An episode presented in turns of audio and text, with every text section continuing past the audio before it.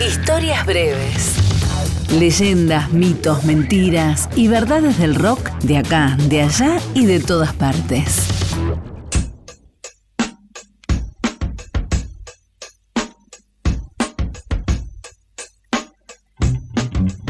Uno de los problemas con los que tuvieron que lidiar los pioneros del rock argentino, además de la represión desde el poder y la incomprensión de sus contemporáneos, fue la dificultad para conseguir instrumentos de calidad. Casi no existían marcas nacionales y tener una Gibson o una Fender era, para la mayoría, prácticamente imposible. El encargado de solucionar este asunto fue Sergio Repiso, un inmigrante español llegado desde Mallorca en 1951 con 33 años y una larga experiencia como constructor de guitarras. Su taller en la calle Rondó al 2000 era visitado por los mejores guitarristas del país. Autodidacta y artesanal, su especialidad eran las guitarras Macaferri, unas electroacústicas con la boca bien grande, ideales para tocar jazz al estilo de Django Reinhardt. Con la década del 60, los nuevos géneros musicales exigían nuevos tipos de instrumentos.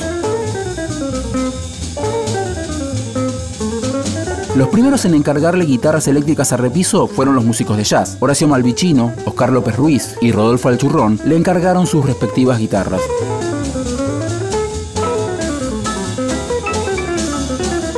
Repiso se basaba en fotografías que los mismos músicos le alcanzaban cuando hacían el pedido. Es decir, iban al taller y le decían, quiero una guitarra como esta. Y nada más. El luthier tenía que arreglárselas como podía para cumplir con su cliente, y algunos pedidos le llevaban unos cuantos meses, incluso más de un año. Pero la espera valía la pena.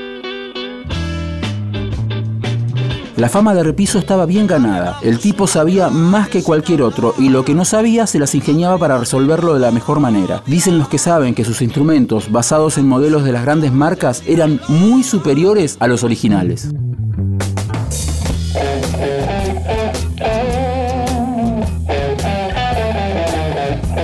Uno de los modelos más famosos de Luthier fue la guitarra Gota de Luis Alberto Spinetta en los días de Almendra, construida a imagen y semejanza de la Vox Teardrop de Brian Jones. Claudio Gavis, Alejandro Medina, Edelmiro Molinari y Emilio del Guercio usaron en sus comienzos guitarras y bajos repiso. Hoy conseguir una repiso es casi imposible. Los afortunados que tienen una no la sueltan ni a palos y si alguna sale a la venta lo hace a precios astronómicos. En 1974 Repiso regresó a Mallorca, donde siguió construyendo guitarras hasta su muerte en mayo de 2011, a los 93 años.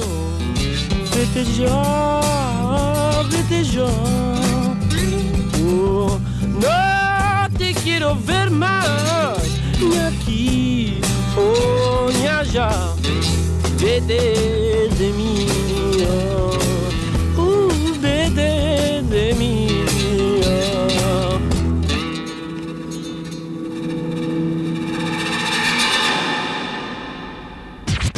Historias breves. Texto e informe Leo Acevedo. Edición Ignacio Guglielmi. Una producción del área de medios digitales de Radio Nacional.